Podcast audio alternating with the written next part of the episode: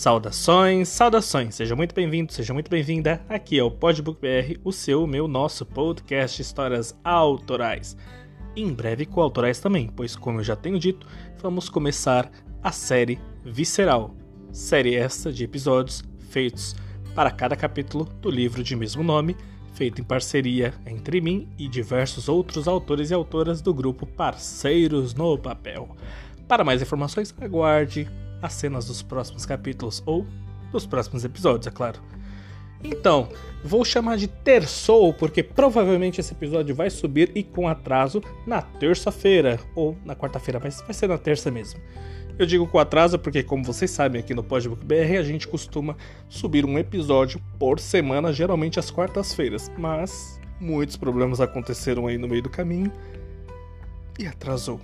Mas tudo bem, espero me redimir aí com os contos que eu trago hoje. E são contos, claro, em relação à guerra na Ucrânia. Guerra esta que está completando cinco meses. Aliás, né? Já completou. No último dia 24, completaram-se cinco meses desta guerra, que não é a única guerra, obviamente. Se brincar, o mundo caminha para outras ainda piores. Torçamos que não.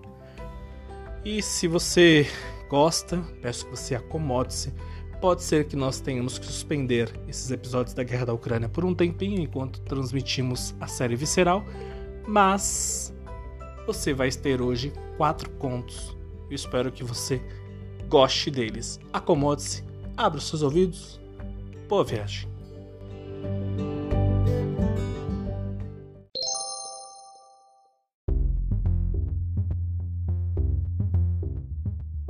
Atenção! O quadradinho amarelo ao lado do nome deste episódio faz referência à sua classificação etária, neste caso, 14 anos. Repito, 14 anos. Para uma melhor experiência ouvindo a este podcast, coloque seus fones de ouvido. Boa viagem!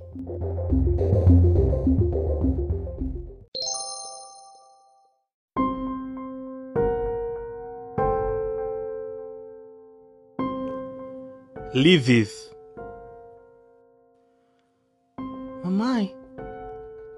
que tá acontecendo, mamãe? Mamãe, o que foi isso? Tremeu tudo, mamãe. Olha, fumaça. É fogo? Mamãe, o, o que o homem tá dizendo? Pera, por que a gente vai sair, mamãe? A gente vai comprar um sorvete, meu filho. O bom homem disse que estão vendendo ali fora a gente pega o próximo ônibus, tá bom? Não importasse o quanto o filho pequeno continuasse perguntando, Zuri, uma imigrante africana da Nigéria ali na Ucrânia, continuaria mentindo enquanto cedia o próprio assento no ônibus de refugiados para uma cidadã branca se salvar primeiro. Carregando-o pela mão para fora do veículo e limpando a lágrima que caía do olho direito com o dorso daquela outra mão, ela percorria o corredor ladeado por bancos ocupados por pessoas de uma cor diferente da deles. Por sorte, o filho era pequeno demais e inocente demais para notar que havia uma guerra em andamento e que, mesmo naquele cenário caótico, ainda havia uma longa outra guerra a ser vencida que o pequeno talvez ainda tivesse que lutar também, por longos anos enquanto crescesse. A guerra contra o preconceito, mas agora ela precisava obedecer e torcer que ainda houvesse algum ônibus vazio em condição de tirá-los dali vivos.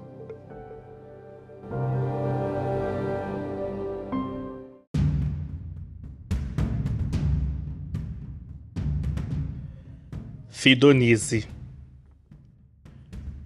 O capitão de navio russo disse orgulhosamente, com certo desprezo na voz, que os dois guardas ucranianos deveriam se render e abandonar imediatamente o farol da Ilha das Serpentes, Fidonize, sob a pena de morrer como cães, ali mesmo.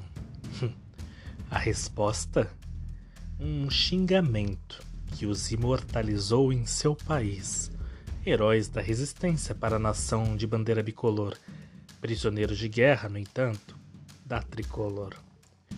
Os dois galpões principais no centro da ilha foram tomados, tal qual todas as demais instalações de Fidonísia, tal Ilha das Serpentes, no litoral sul ucraniano. O capitão russo não perdeu tempo algum e pediu para hastearem logo a sua bandeira no território recentemente conquistado. Hum, dali, agora ninguém tira nossa bandeira, vaticinou. Os dias passaram. Vieram bombardeios, bombardeios, mísseis e mais mísseis, até que o próprio navio que os trouxe ao local, invadido, naufragou ante a aguerrida artilharia dos invadidos. As baixas se acumularam como piolhos em um cachorro de rua, até que. Capitão, tome, é, é de Moscou a visão dos tripulantes. Um dos poucos que haviam sobrevivido aos contínuos assaltos com mísseis vindos de Odessa. Tantos eram que até o ronco dos estômagos famintos dos seus companheiros sem provisões os assustavam. Seriam bombas inimigas? O capitão apenas ouvia e assentia. Por fim, terminou a ligação aliviado. Pegue a bandeira branca, recruta. Hastei ela agora. Vamos tirar daqui. Finalmente vamos embora para a Russia. Espera, mas, capitão, bandeira branca? Então quer dizer que nós perdemos a batalha pela ilha? Claro que não, respondeu o outro, ríspido. Apenas estamos sem tinta azul e vermelha para pintar a nossa bandeira. O outro, confuso, porém aliviado, respirou fundo. No final das contas, não era uma derrota militar, não é mesmo? Apenas, como já diziam noutras frentes abandonadas sob intenso fogo adversário, apenas uma retirada militar especial.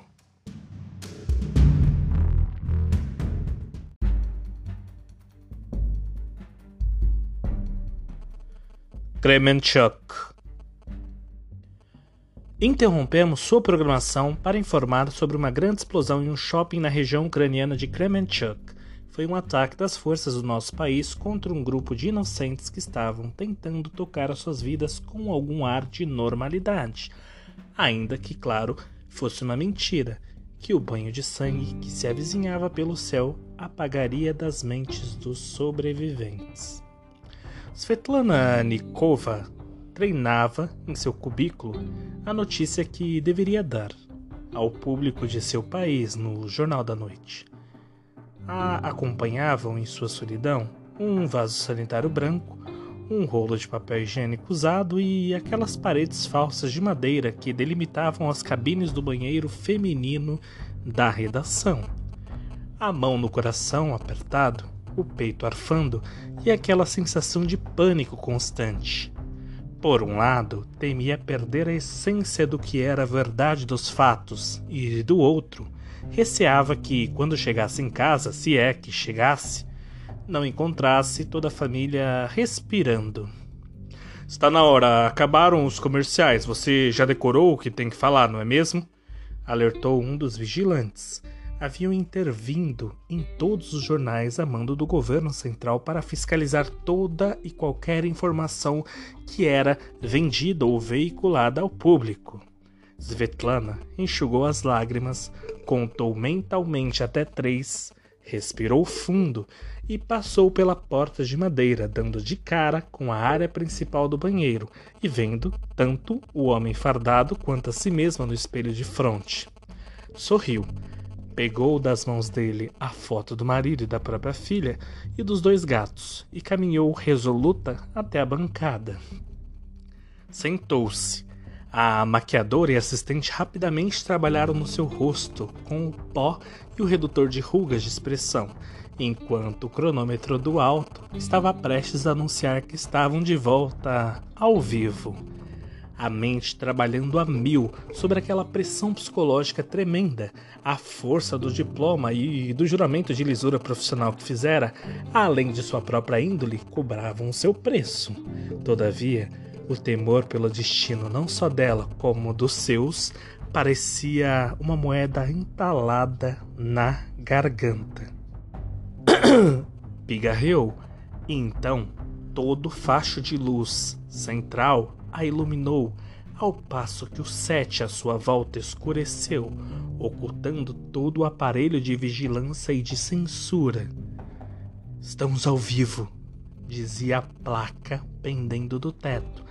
Então o texto no TP começou a trazer a notícia mastigada pelo regime, a que terminou por fim dando no ar. Interrompemos sua programação para informar sobre uma grande explosão em um shopping na região ucraniana de Kremenchuk. Foi um ataque das forças terroristas do pseudo-governo ucraniano. Nossa agência de inteligência diz que muitos morreram, pois tratava-se de uma região etnicamente russa que o regime opressor de Kiev atacou deliberadamente para provocar sobre nós a culpa. Lembrando que nunca atacamos a civis e nossa operação militar especial é para salvar vidas. Agora continue com a sua atração. Terminou. Aliviada, respirou fundo. Do outro lado, os agentes da fiscalização ergueram o polegar pelo desempenho dela. Na mente, ela processava a notícia real, aquela que queria ter dado, e pedia a Deus desculpas por pecar. No final das contas, não se tratava mais apenas de ter um emprego para comer, e sim poder viver ou, como dizia, sobreviver. E ao menos naquela noite, poderia abraçar a família de novo.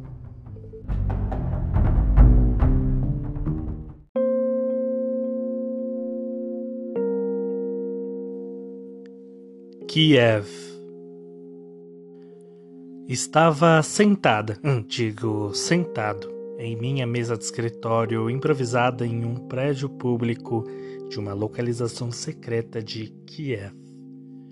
As razões para o secretismo eram mais do que óbvias e, embora o inimigo tivesse batido em retirada dos arredores da cidade, vez ou outra, faziam questão de que algum quarteirão da mesma explodisse só para nos lembrar de que a guerra não acabou.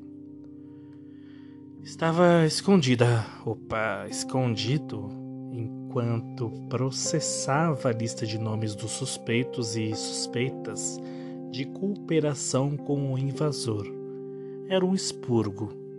O clima de desconfiança se instalava mais uma vez e a paranoia era insana tal qual nos primeiros dias da invasão. Minha respiração era entrecortada, no final das contas, nenhum daqueles nomes que eu digitava eram desconhecidos, mesmo eu não tendo apertado a mão de algum deles, sabia, eram figurões. O telefone ao lado, vez ou outra, tocava, trazendo alguma novidade das frentes de combate. Havia notícias boas, como a retomada da Ilha das Serpentes e os progressos na contraofensiva de Kherson. Finalmente, nós estávamos não só na defensiva. Porém, também havia notícias ruins: o bombardeio de um shopping cheio de inocentes, o ataque a uma escola, enfim. Àquela altura, estes eram os nossos anormais dias normais. Mesmo assim, eu ainda temia por minha família e.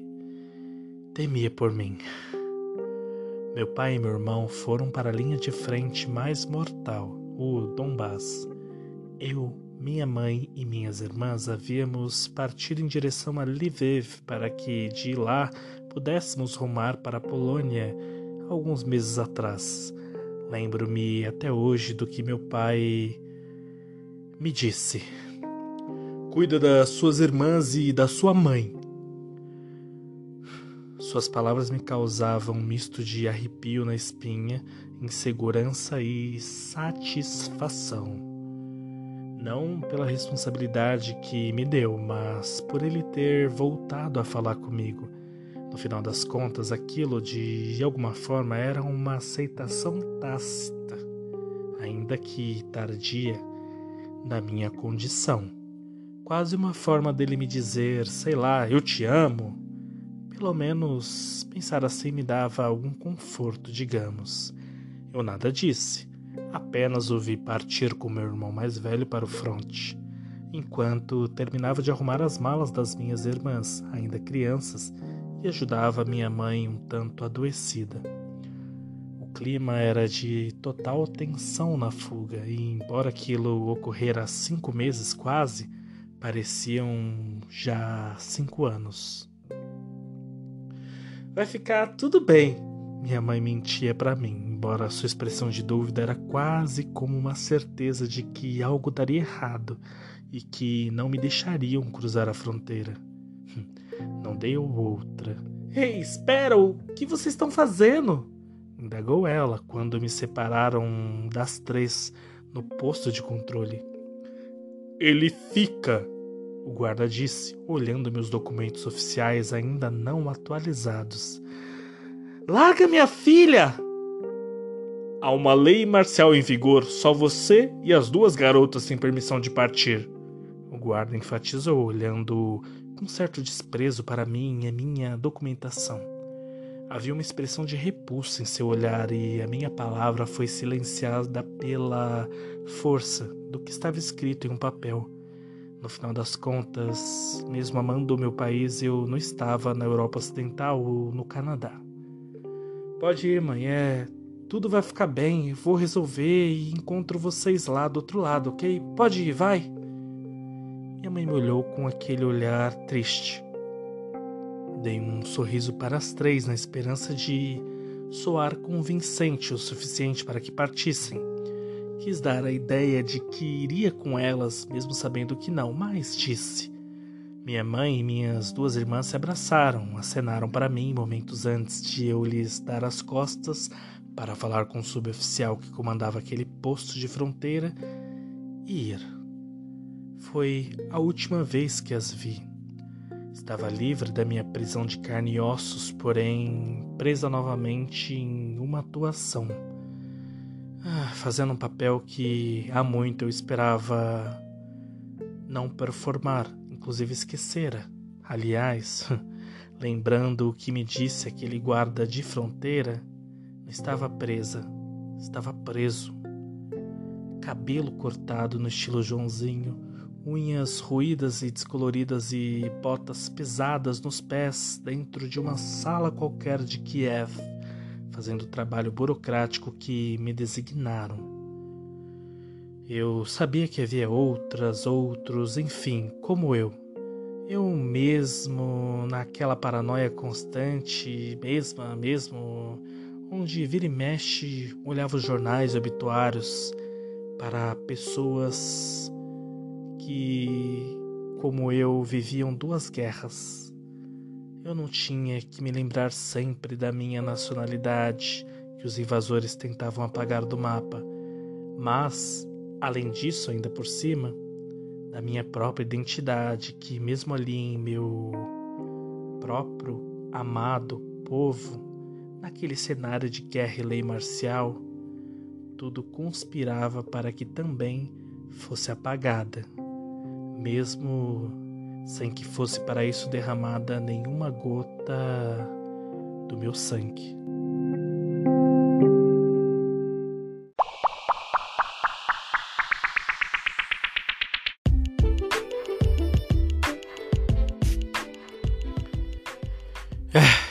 Cansei, cansei de ler tantos contos, não é mesmo?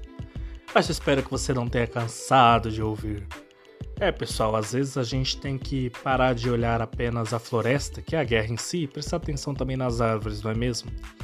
E independente da opinião que você tenha a respeito dos temas que são aqui tratados, que para mim são temas importantes, toda guerra traz, além daquele clássico, míssil para cá, míssil para lá, eu sei que tem pessoas que gostam da geopolítica, eu também, por exemplo, gosto também de geopolítica, gosto desses assuntos, mas também a gente tem que parar às vezes para pensar que não são só números, não são só equipamentos, não são só estatísticas, não são só estratégias, são pessoas também que estão ali e pessoas que têm suas vidas, suas mazelas, seus dramas, sejam eles dramas familiares, pessoais, de vários ramos, de vários tipos, identitários ou raciais, como se diz às vezes, se dizia e tal.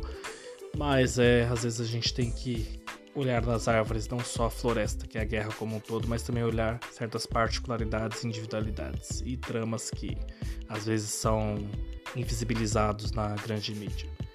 E embora, claro, né, eu tenha trazido como inspiração para esses quatro contos notícias, há muito, muito mais coisa acontecendo, não só naquela guerra, como em tantas outras guerras que nós temos aí no mundo, né, e que infelizmente pode ser que tenhamos mais daqui para frente. É, mas sem pensar em notícia ruim, o episódio de hoje é isso aí. Eu espero que você tenha gostado, que você compartilhe com os amigos, colegas de trabalho, grupos da família, com qualquer pessoa, mesmo aqueles que você julga que não gostem tanto de você. Se você não gostou tanto do episódio, manda pra eles também, só pra sacanear. Eu vou ficando por aqui, só lembrando para você para conhecer o meu livro, atual livro, Nós Pandêmicos, os nossos que muitos de nós tivemos que lidar no novo normal. Pode ser que eu tenha notícia boa também nesse quesito livros para vocês em breve. Não tão em breve, mas em breve. E também, né, aproveita o convite aí para você continuar aqui, não largar da minha mão no Podbook BR.